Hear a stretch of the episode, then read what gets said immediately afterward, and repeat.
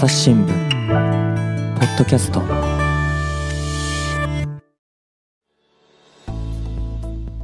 皆さんこんにちは。朝日新聞の木田光です、えー今回はバスケ好きのお二人に集まっていただきました、えーまずはスポーツ部の松本あさみさんです。こんにちは。よろしくお願いいたします。よろしくお願いします。あの松本さんとは私、えっと数年前に和歌山総局の時にちょっとだけはい。すれ違ってもうその当時もですね実はバスケ、えっと和歌山トライアンズというチームがそうですね。あったんですよね。で、そのチームの引き継ぎ資料っていうのを、なんか結構分厚いのを渡された記憶、ファイル的なものをですね、渡された記憶があって。いやー、あのね、こう、この会会社入ってると移動はつきものなんですけれども、こう、ある程度熱意を持って やってきたものがあると、あの、個人的なお押し付けも 相まって、いやいやいえー引き継ぎ資料が大量に。でも当時からバスケへの愛っていうのをすごく感じてましたので、改めて今日ご一緒できて嬉しいです。はいよろしくお願いします。よろしくお願いいたします。ともう一一方は、えーバスケ好きの社員ということで、スポーツ事業部の高岡さや子さんです。よろしくお願いします。よろしくお願いします。あ、えっと、私もあの、もともと松本さんと一緒で、はいえっと、スポーツ部の記者をやっていて、えーで、昨年の冬からはいビジネス部門と、まあ社内では言っているんですけれども、企画事業本部のスポーツ事業部というところで、今は仕事をしています。はい。よろしくお願いします。よろしくお願いします。で、あの、早速なんですけど、私自身もあの、中高バスケ部だったんですよね、実は。はい。ただ、ちょっとプロの、うん、バスケを見る機会っていうのはなかなかなくって、今日はぜひその魅力をたっぷり教えていただけたらと思ってます。ぜひ、あの、この機会に知ってほしいなと。多分、一般の皆さんも、あの、バスケットボールの競技人口って、はい。かなり多いはずなんですけど、うん私も中高バスケ部だったんですけど、ねでも、多分、あの、まあ、実業団とかうん、プロとか、それ以上の代表とか、あんまり見てる人がいないんじゃないかなという感覚が強いので、ぜひ、木田さんみたいな競技経験のあるけどあんまり今まで親しんでこなかった人に、この機会にしてもらいたいなと思っています。ちなみに高岡さんはバスケはされたことはありますか？見る専門ですか、私も中高大学バスケットボール部でした。あそうなんですねはい。すごいここバスケ部がみんなバスケ部。ポジいや、意外とね、はい多いんですよね、うちの会社。そうなんですね。バスケ部でしたっていう人へが。ー大学までやってる人は筋金入りですよ。本当ですね。全然、あの、強いチームとかでは全くありません。いやいやいやん、私はもう高校で燃え尽きましたよ。いや、私も思いつきましたね。ちなみにポジションとかはお二人どこされてましたか、えーっと松本さんは？私、身長164なんですけど、うん。なんだろう、まあ別に普通の公立校だったんで、やや高め？ぐらいの。スラムダンクで言うと、スラムダンクで言うと、難しいな、シューターではないし、ど、いや、それこそ花道系なのかな。あの、ゴールの近くで比較的、ゴールの近くで、まあそうですね。でもセンターっていうにはちょっとちっちゃいけど、みたいな。うん。でもゴールの近くの方が多かったかな。うんでも、右膝の前十字靭帯切ってるんで、そこはミッチーです。も、木田さんは？私も同じですね。センターですね。あ162センチあって、あんまりこう背の高い子がべ他にいなかったですし、まあ、走るのがそんなに速くないので、あの、もうみんなが運んでくれるのを待って、最後こう、いいとこ取りのゴールを決めるっていうセンターでしたね。なるほど。高岡さんは私は身長151センチとか2センチしかないんです。で、私は宮城亮太です。ああ、りょうちんでしたか。はい、ガードです。は いそうです。かわいいマネージャー尊はいましたか？可愛いマネージャーはいませんでした。あやこちゃんはいませんあやこ。ちゃんはいなかった。敬 で、あの、早速なんですけど、あの、日本女子代表、はい去年ですかね、日本バスケ史上初のメダル獲得なんていうのも私もうっすらニュースで覚えてるんですけど、はい。今どんな盛り上がりになってますか？えーっと、そうですね。ちょうど、あの、この、今年ですね、9月の22日から、えーっと、格付け的にはオリンピックと同じくらい、あるいはその次くらいって言われている、まあ、ワールドカップはい。がオーストラリアで開催されます。されています。はい。うんうんなので、あの、ぜひですね、まあ、東京オリンピックで銀メダルを取ったことは、一般の方々もまだ覚えているというか、うん結構印象にあると思うので、次こそ金メダルはということで、うん今、頑張ってくれています。うん去年の戦いとかお二人どんな風に見てましたか？五輪の時。当時涙を流しながら見ています。あの、そうですね。私はちょっとあの、配置の関係でバスケットの会場には行けてなかったんですけど、でも、あの、みんな、うちの部員もですね、私がバスケット愛が異常だということは、みんな認識してくれていたので、まあ、あの、みんなこう私に、こう情報を集めてくださってですね。で、私が原稿を書いていたんですけど、もう私、東京オリンピックで一番仕事したなって思うのは、あの、準決勝か。準決勝で、えーっと、女子代表が勝って、うん初の、まあ、メダルがと確定した時にですね、はい。あの、これ一面だろ。というのをですね、あの、他の金メダル取った競技も、実はあったんですけど、うちの会社だけ、あの、女子バスケットボールが一面に行った。松本さんの心、心じゃない、もうあの、溢れんばかりの叫びによって、そうですね。てあの、はい。そこ一番仕事したな。記者の熱意で一面に、あ素晴らしいですね。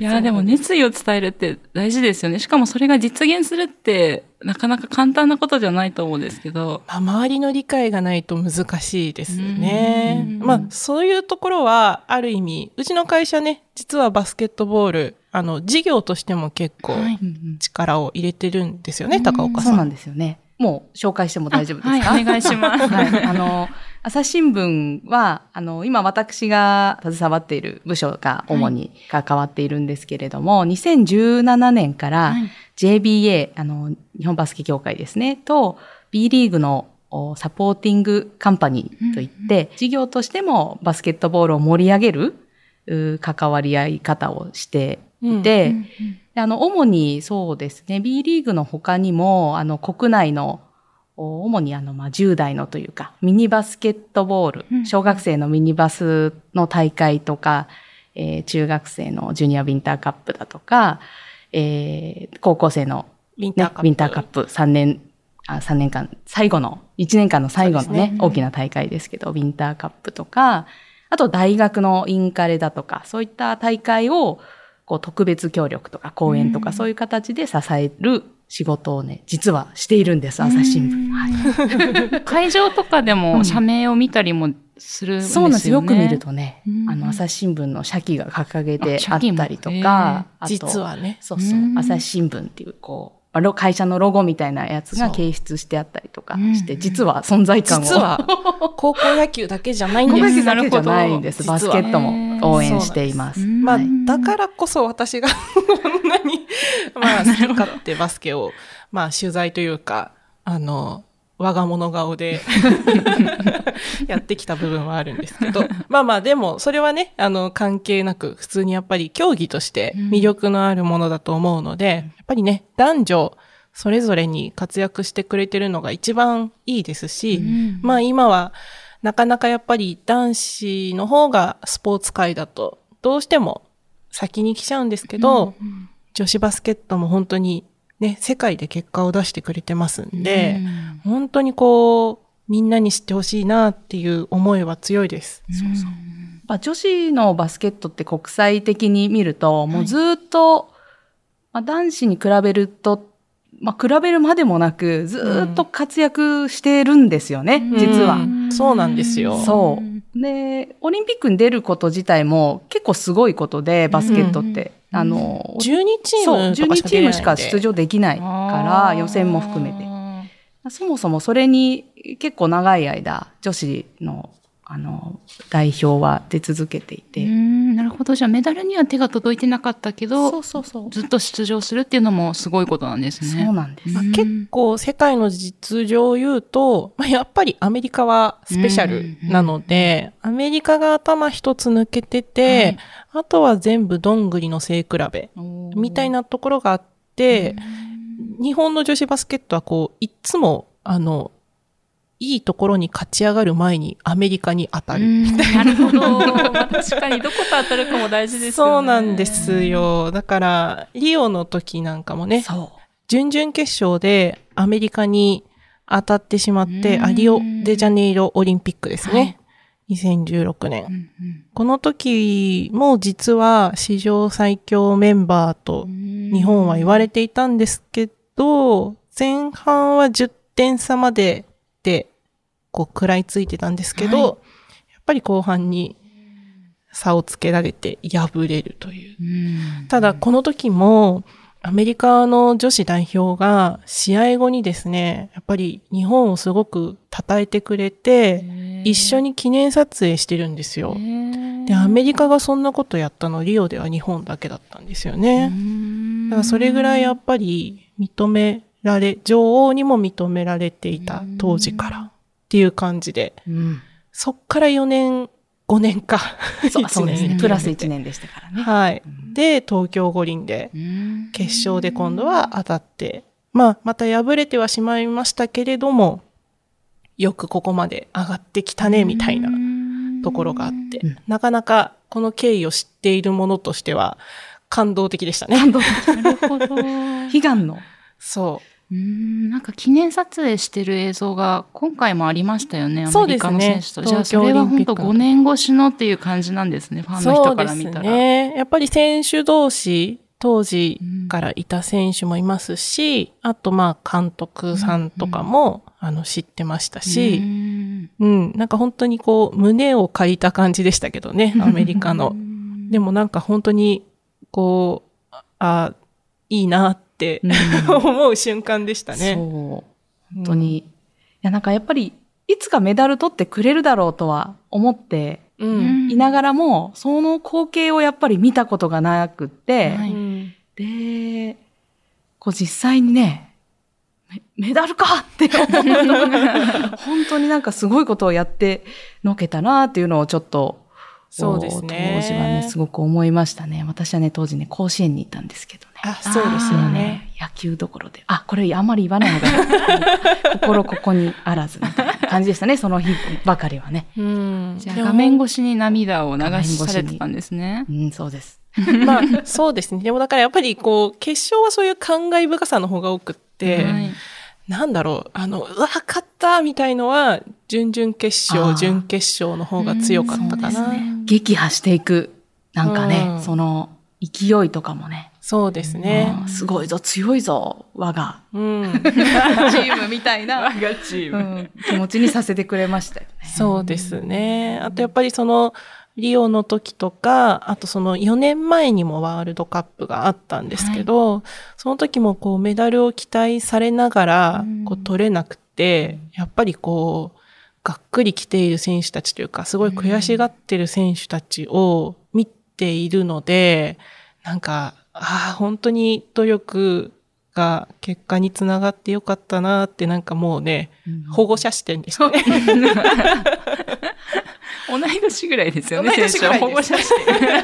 あの、そうですね。今回、あの、ワールドカップでキャプテンを務める高田真希選手がはい1個下なんで。そ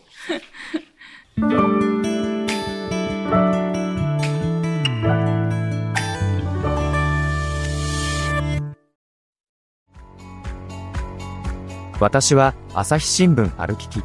人工音声が伝える速報ニュースのポッドキャストです。通勤中でもお料理中でも運動中でも趣味の作業中でも何かしながら最新のニュースをフォローできます。あなたの知りたいニュースどこででも。朝日新聞歩きき。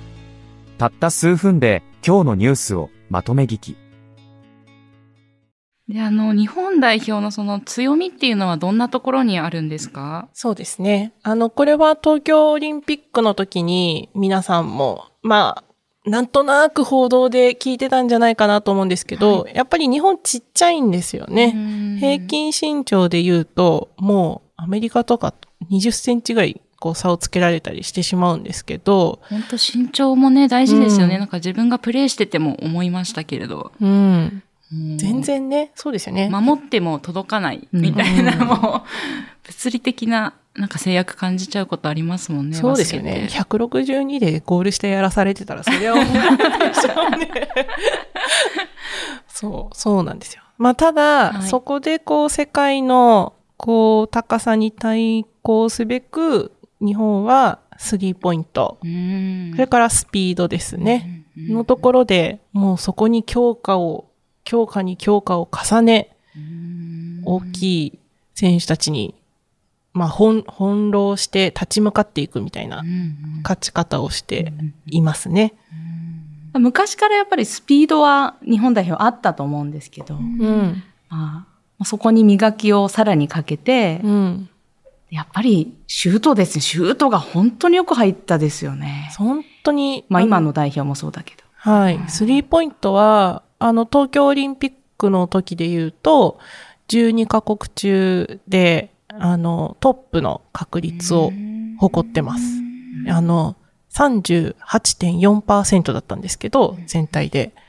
あの、38.4%がどれだけすごいかってなかなか 伝わらないと思うんですけど、確かその時調べて今ちょっとすぐ出てこないですけど、あの NBA、アメリカの NBA の、まあシューターとして素晴らしいシューターとして言われているステフィン・カリー選手ですね。今度ね、日本にも来ますよね。はい。ステフィン・カリー、ステファンかな？ステファン？ステフィン、うん。これ、いろんな表記ね。表記の仕方があるけど表記の仕方がある。ステファン・カリー選手が、この五輪のシーズンのワンシーズン前かな？はい。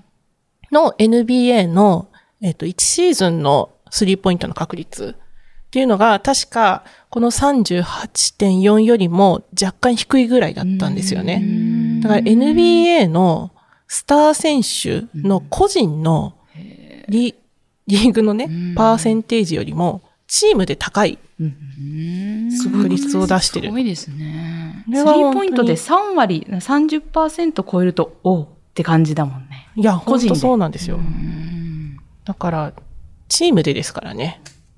本当にすごいことで。二人はスリーポイントと届きましたっていうのも変な質問。もうどういう質問っていう感じですけど。いや、あれ結構プ若い頃はレイヤーとしても届きましたよ私もあ届きました、うん届きましたかなり難しいなっていう中高生にとって私はあの、ワンハンドではなくてボスハンドなので、私届きも届きはしますよ。まあ日本で あよいしょ届きはするけど入んないですよね。いや相当やっぱり練習しないと試合では入るようにならないですね。うん、そうですね。やっぱりね、シューティングと試合でまた違いますしうね。ん本当に、日本はだから、みんな打てるんですよ。そう、それがすごいよね。はいうんガード陣だけじゃなくてな、るほど。いわゆる、いわゆるススラムダンクでいうところの、あの、ゴリ、うん赤木もゴリも魚住もみんなスリー入るみたいなね。打つだけ、打つだけでもびっくりするけど、そう。あ、ちょっと一昔前のね、そう感覚だと。ですね。そうですよ。花道が2ポイントをね、ジャンプシュート放っただけであんなに驚かれたのに。みたいなね。そんな感じですよ。そう。みんな普通に打つっていう。打って入るうんすごいよ。並大抵の努力じゃ、そこまでのチーム力っていうのは作れないと思うので、今の代表の選手たちは、おそらく高校時代とか、まあそれ以前も含めて、外の練習、そスリーポイントとかのはい練習とかしてたと思うんですけど、やっぱ一昔前はやっぱり、一昔前ばっかり言ってるけど、あの、外の選手、えー大きい選手って、スリーポイント必要ないっていうかねそういう感覚のチームってすごく多くかったと思いました。高田選手なんか高校時代そんなにスリー打ってなかったんじゃないですか？ねうんそれだけどあんなに入るってことは大人になったからむっちゃくちゃ努力してるってことですよね。てますよ、本当うんに。だそれこそ、あの、渡嘉敷ラム選手ですね。渡嘉敷ラム選手は、それこそ多分、なんとなく名前の響き知ってるなっていう人も多いと思うんですけど、まあ日本人にしては非常に珍しい身長193センチ。で、彼女、今31歳になりましたね。あ31歳になりました。だからまあ長く、あの、日本代表活動で、まあエースとしてはい。活躍してくれてる選手なんですけど、もう、まあ、昔はですね、ゴール下でっていうのが多かったですけど、もうそれで十分活躍してた。十分してましたけど、今スリーポイント打ちますからね。ね入りますからね。すごいよ。決めてますからね。本当に。練習当にね、どれだけしたんだろうっていう感じですけど、監督のなんか意向とかもあったんですか？そのスリーポイントを打つようになったのは。そうですね。もちろん、あのースリーポイントに力を入れるようになったのは、あの今の監督の、まあ、東京五輪の時に監督だったトム・ホーバスはい。監督ですね。あの、彼は、もともとアメリカ出身で、今もアメリカ国籍ではあるんですけれども、日本人の奥様と結婚されて、まあ、もともと日本の実業団で、あの、プレーされていいた方でもあるんですけど、もう彼もすごくシュートがね、もともと上手い方で、で、なんて言うんでしょうね。あの、教え方がやっぱり上手いんだと思います。あの、シュートの教え方も。このワンハンドがいいとか、ボスハンドの方がいいっていうのも、選手ごとに異なると思うんですけど、あの、そこも、まあ、挑戦させたりとかもしつつ、見極めて、やっぱりあなたは、ボスハンド、ツーハンドの方がいいよとか、そういうアドバイスしたりとかですね。練習法も、これ男子の話になるんですけど、はい。今、馬場雄大選手ってうんうんうん。わかりますかね、わかります、わかりま海外挑戦頑張ってる選手ですけど、馬場雄大選手にもこの夏ですね、スリーポイント頑張れっていう話で、なんかこう、輪ゴムをですね、うまくこう使って、人差し指、まあなんか指に輪ゴムを。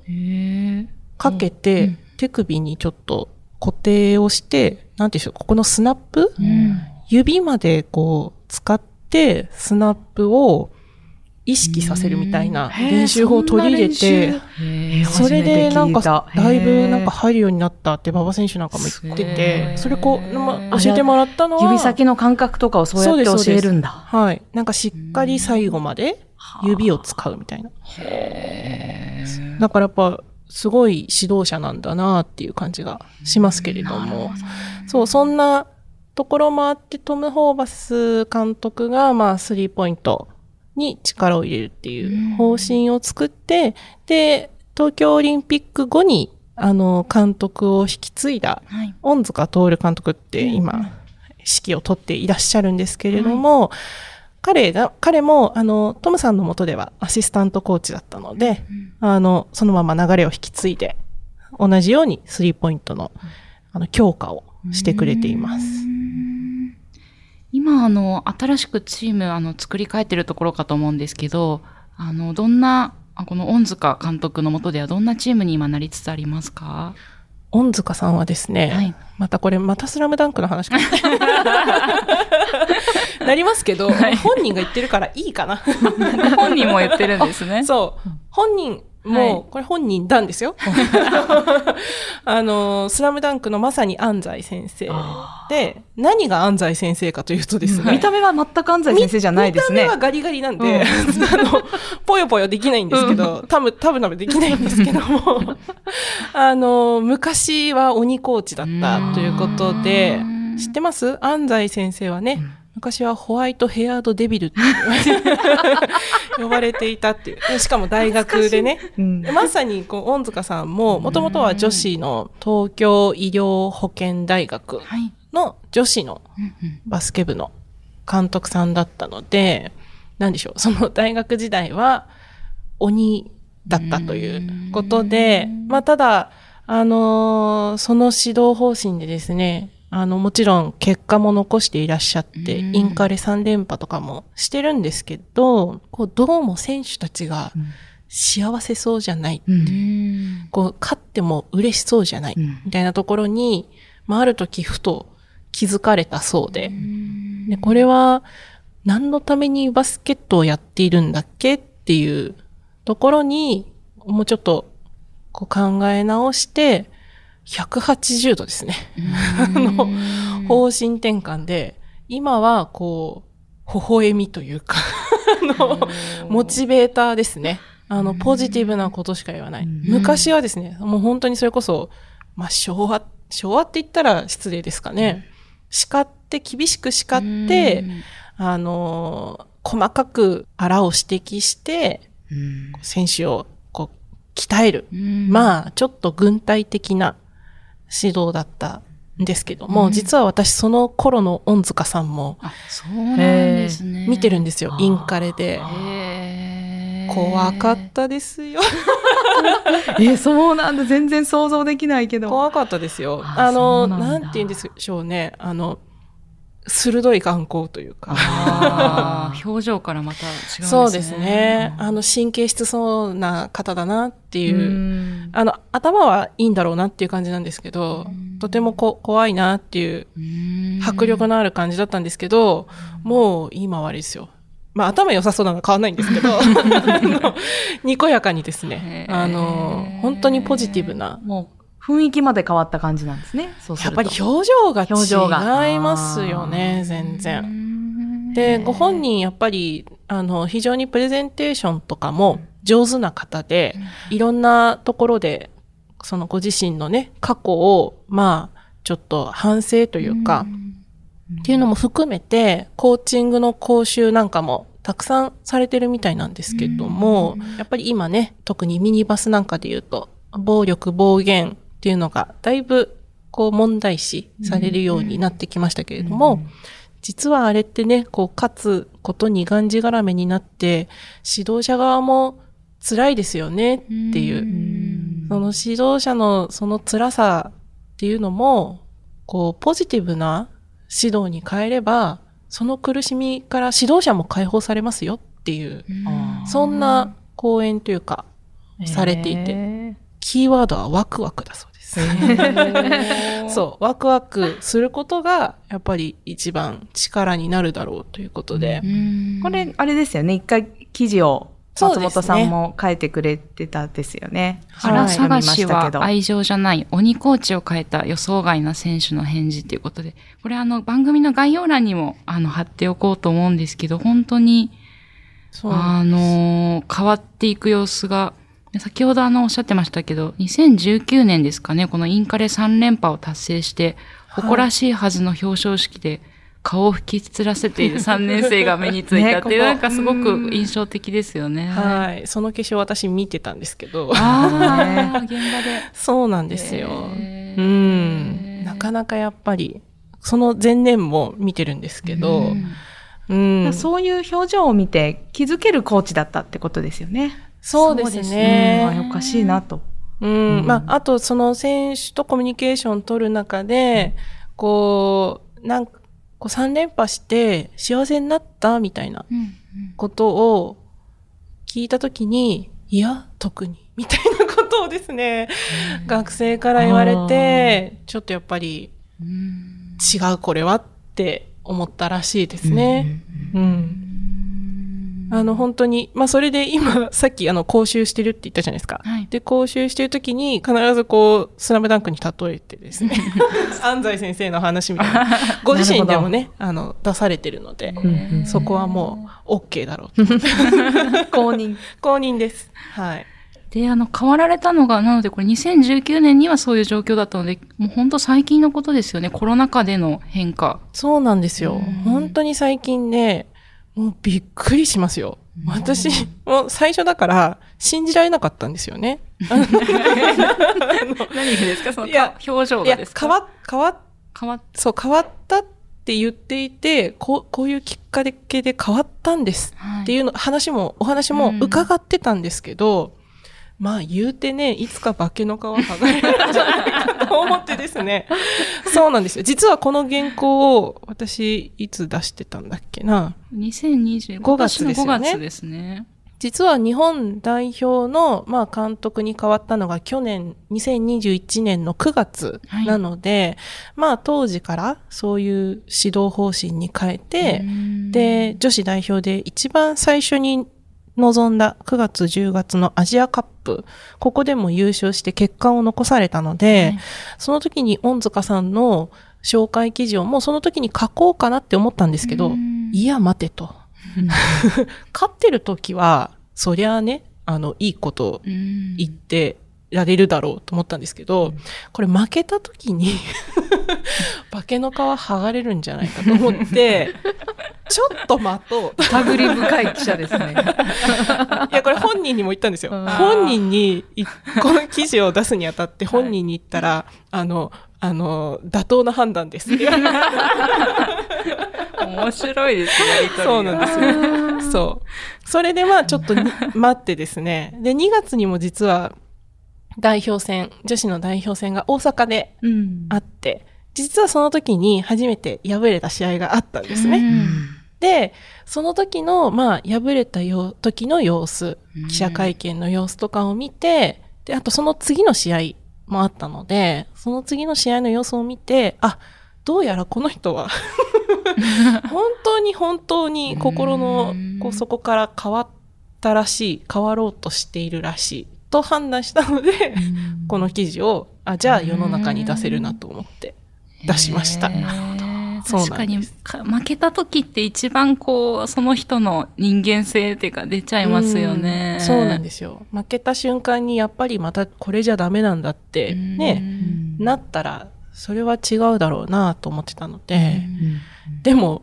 見事に乗り越えましたね。うん 本当に。いや、だからもう多くの指導者の方にも、まあ、恩塚さんの、まあ、変化っていうのをね、知ってもらえば人って変われるんだなっていうところも含めて知ってもらえるかなと思います。で、実はですね、まあ、こんな監督の話ばっかりしてもあれなんですが、そう、この監督のおかげでやっぱり伸びたっていう選手がいるんですよ、やっぱり。本当に。なんかね、それこそ、あの、前のトム・ホーバス監督って、まあ、どちらかというと厳しい熱血。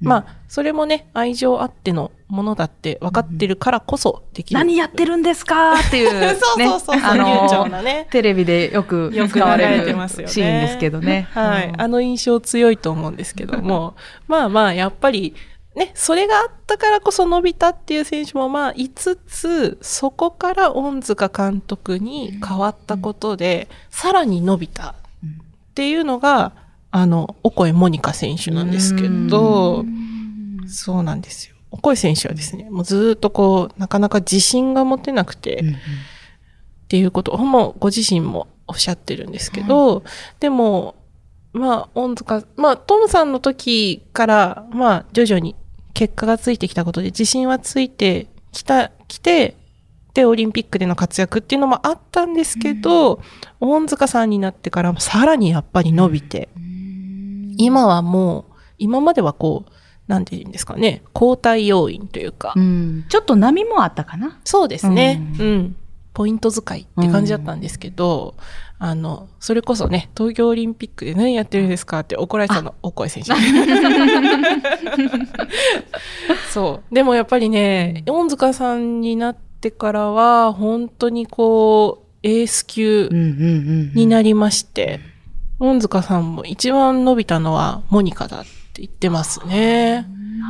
なんかそのポジティブになる自信がついた背景っていうか、どんな声かけをしてたりしたんですか？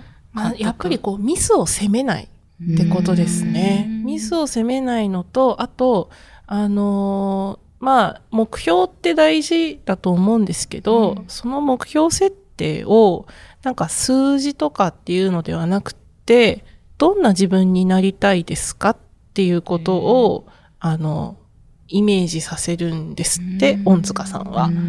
うん。まあだからこう、活躍している自分を、まあ思い描かせるというか、例えばこう活躍して、周りの人が喜んでる姿を常に思い浮かべさせるとか、まあそういう、割と、まあ、メンタルヘルネスチックなところはあるんですけど、やっぱりそこの影響って大きいみたいで、あとはもうそのミスをしても、うんいやいや、あなたがなりたいのはこういうプレーで活躍してる自分でしょだったらそれに挑戦し続けないとっていう感じで、モチベートし続ける。うんなかなかできないことかなと思いますけど。そうですね。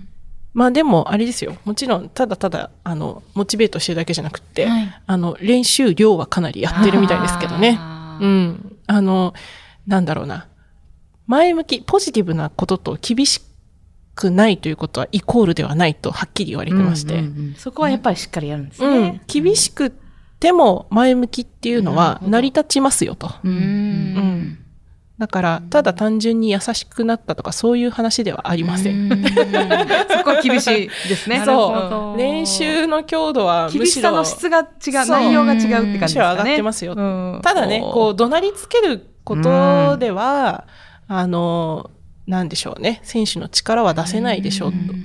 その怒鳴りつけてたところを怒鳴りつけなくても、あの、同じことを選手はできますよと。うん。そういうことですね。なるほどな。メンタルって大事ですからね。まあね。ああの、実は私も中学時代ははい、軍隊みたいだったんですよ。なるほど。あチームが。チームがね割とう。ん軍隊みたいなところで鍛えられ、で、高校はですね、あの、割となんて言うんでしょう。あの、明るいというか、はいおー伸び伸び。のびのび。うんあの、先輩に対してもタメ語。みたいなああ、自由。自由な感じでやってて、もうそれがね、やっぱめちゃくちゃ楽しかったんですよね。そういうもんだよね。そういうもんですよね。いや、うんもちろんね、中学時代に培ったものあるんですよう。ん。ある。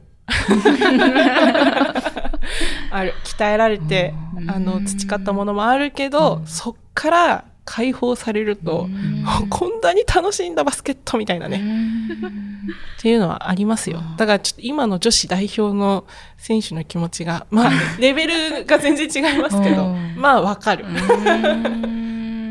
オコエ選手もね、なんか、あ、こん、なんだろう、オコエ選手がシュートを打つ場面って、えー結構、ゴール下とか、ミドルシュートとか結構多めだと思うんですけど、あ、あもちろんスリーもね、かなり打つけど、うんスリーもね。あ、スリーもみんな打つからね。うん。なんか、あの、こう近いシュートって、早く、あの、簡単に入りそうに見えるけど、それをね、やっぱり落としてしまう時ってどうしてもあって、うん。その後のなんか、メンタルが変わってきたのかなとか私は見てて思ったんですよ。なるほど。そうそうそう。ゴール下を落とすと、へこむかなって私は思うんですけど、なんかそれがなくなったのかなとか。まあそうですね。うんあまああとスリーポイントもそうですけど、うんまあ、あの、落ちても、また打てばいいうんっていう、そう、そういうメンタルにやっぱり変わってきて、そうそう。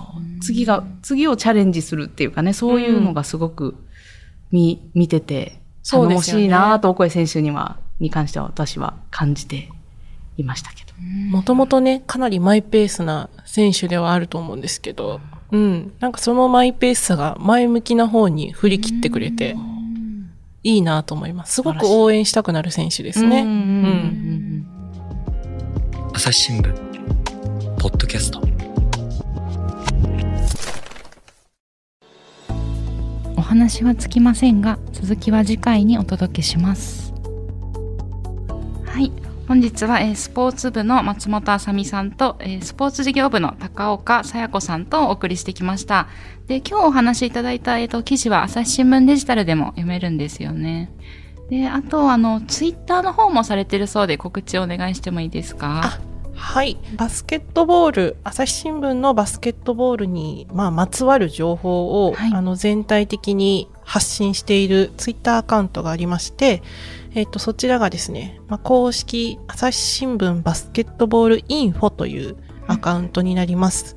あの、こちらで記事や、あるいはまあ、事業系のですね、キャンペーン、チケットキャンペーンとかですね、イベントの告知だとか、うんはい。あとは選手の、まあ、サイン入りプレゼントとかね。プレゼントだとかってはいいうのを時々やっています。あとは大会の写真とかね。んそうですね。あと、まあ、ちょっと記事に載せきれないこぼれ話とかも発信をしています。うんはい。なんで、こちらぜひ、こう、チェックしていただけるといいかなと思います。